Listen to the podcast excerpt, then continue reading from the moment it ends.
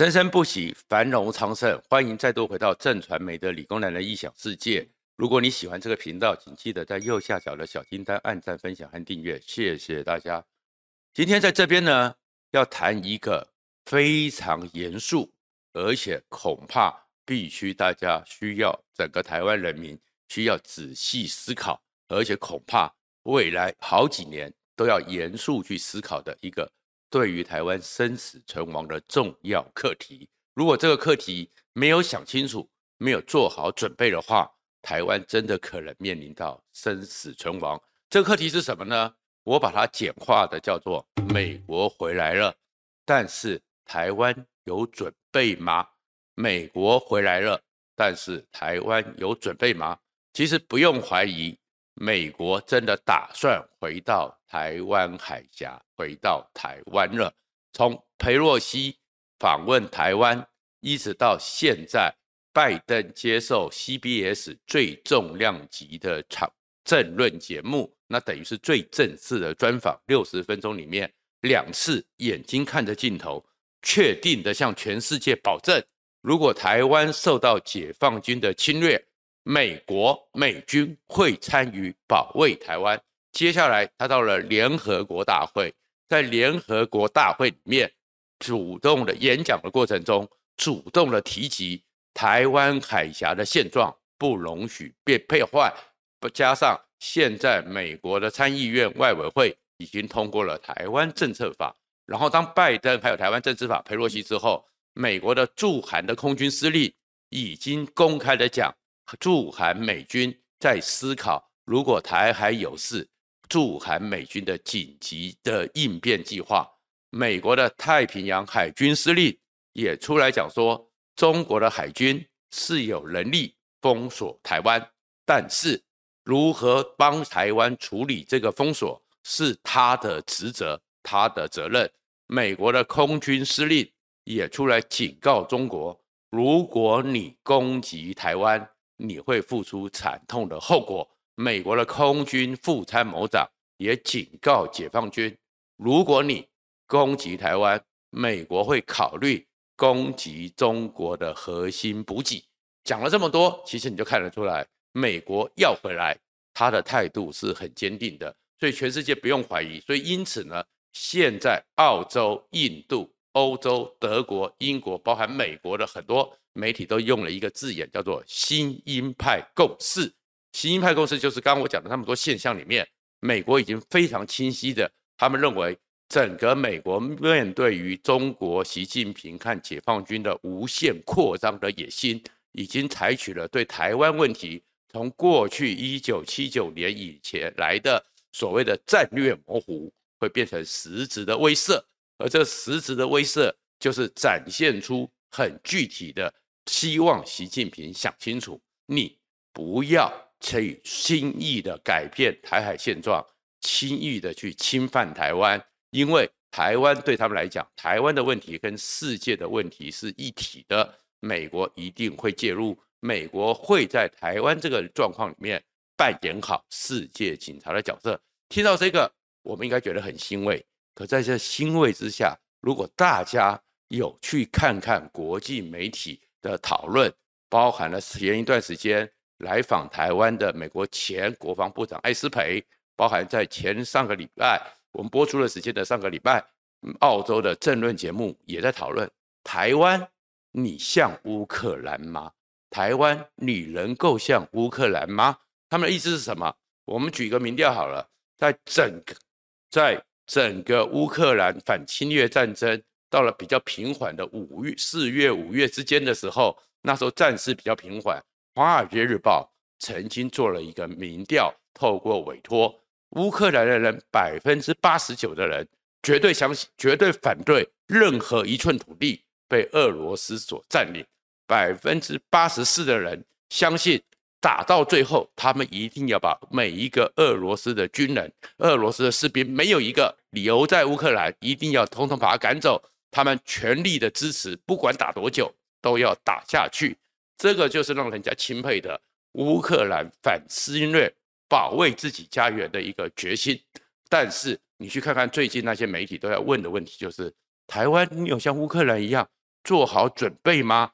他们的评论是认为台湾太像好政府，太好像是台湾的政府和很多台湾的人民，虽然都说抗中跑台，但是他们好像觉得这个是美国的责任，他们全部的把这个责任，把这个的是能力都交给了美国。然后他们问你自己做什么呢？因为他们提到一个最核心的关键：如果你自己没有能力抵挡着解放军侵略的前三四个礼拜，各国想要帮你也都来不及。那问题就是，你台湾有做准备吗？美国为什么那么在乎？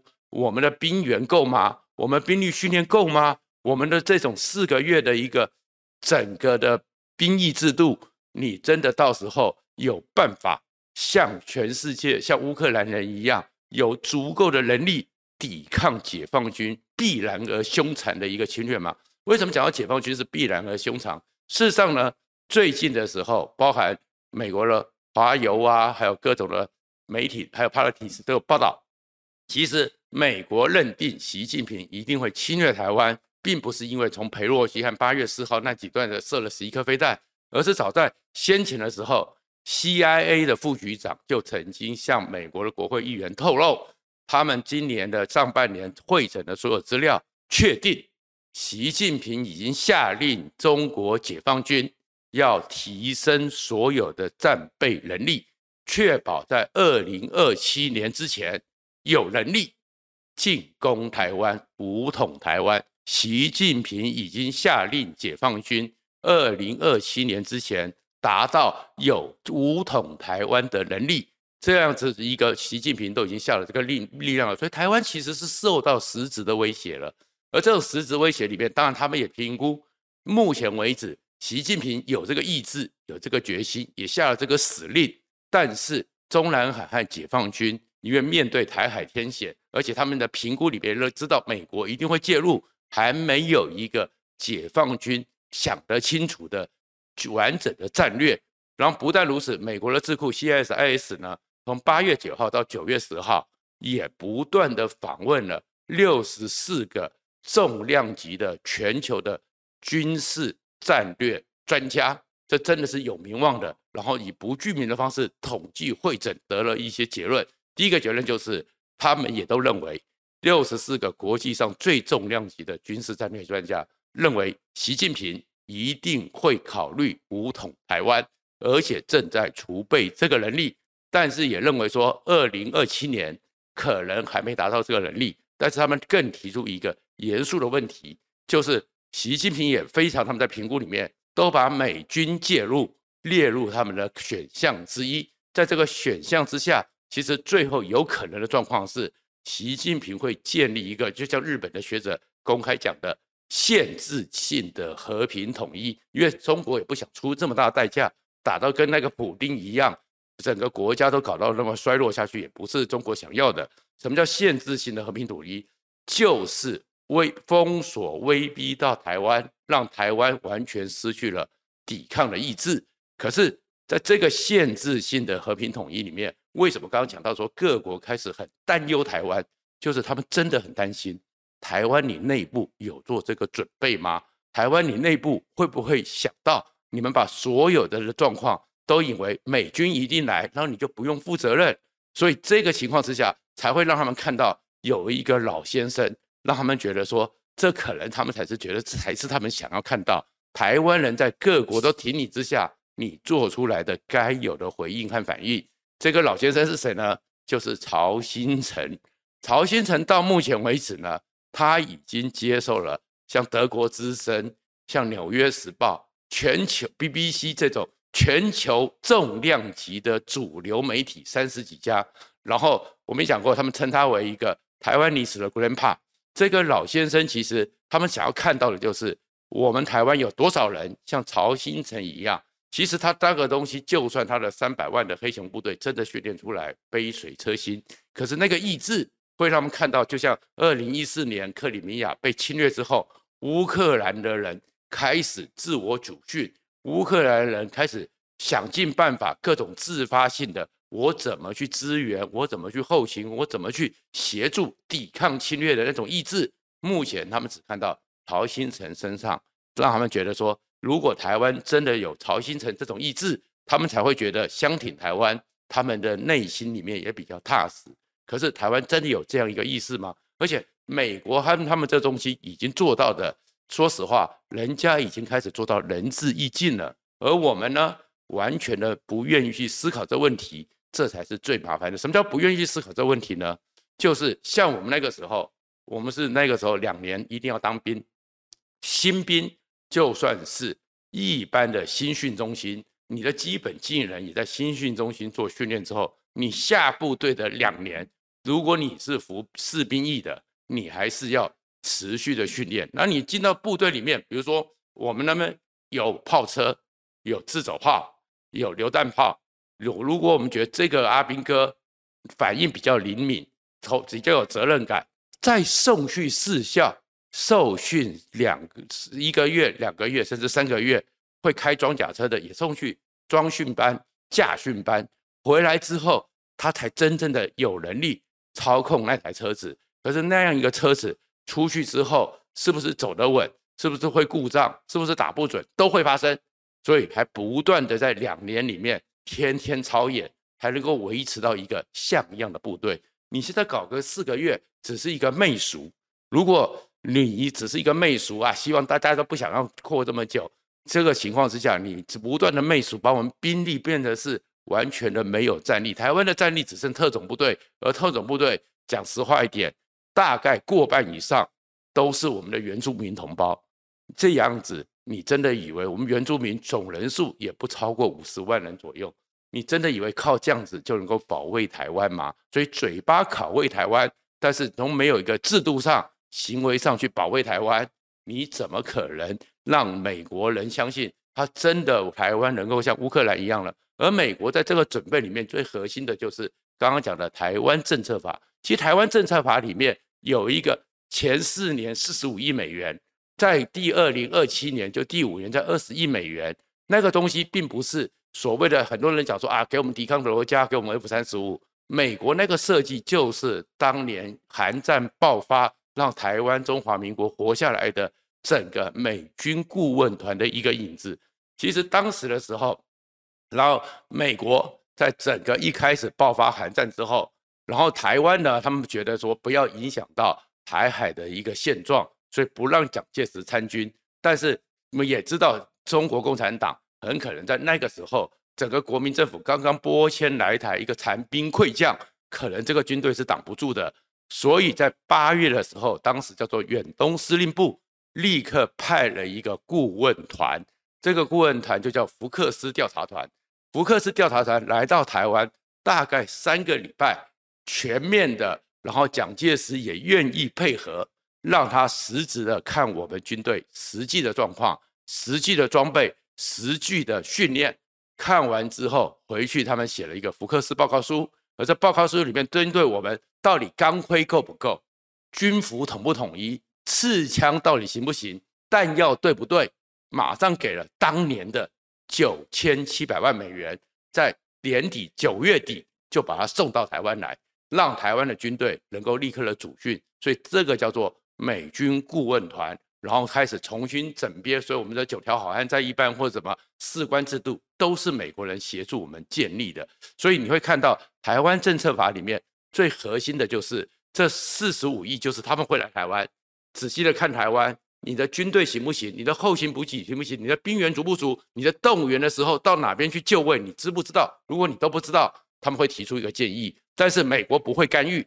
如果你台湾不接受，那就是你台湾的事。就好像艾斯皮不断的建议。兵役至少要一年。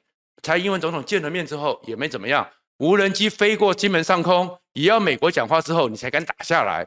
所以这样的事情才会让很多全世界都在问：美国回来了，但是你台湾准备好了没？所以他们里面的这个台湾政策法里面是谈的是美国会协助台湾建立沟通联系，重新的去检验我们的实质的装备、实质的编装。有哪边不足的，而美国愿意用六十五亿美金无偿的协助我们整备，但是如果人家美国都做成这样子了，我们的国军费呢？我们的国防预算呢？其实台湾人我们也很不懂，到从现在二十几年来，我们不断的说要国军精实方案，国防的总人数、军兵役的制度不断的减少，不断的减少到现在为止。结果呢？过去虽然号称六十万大军，大概只有二三十万，但是现在减到了十几万的大人了，人事费还是这么高。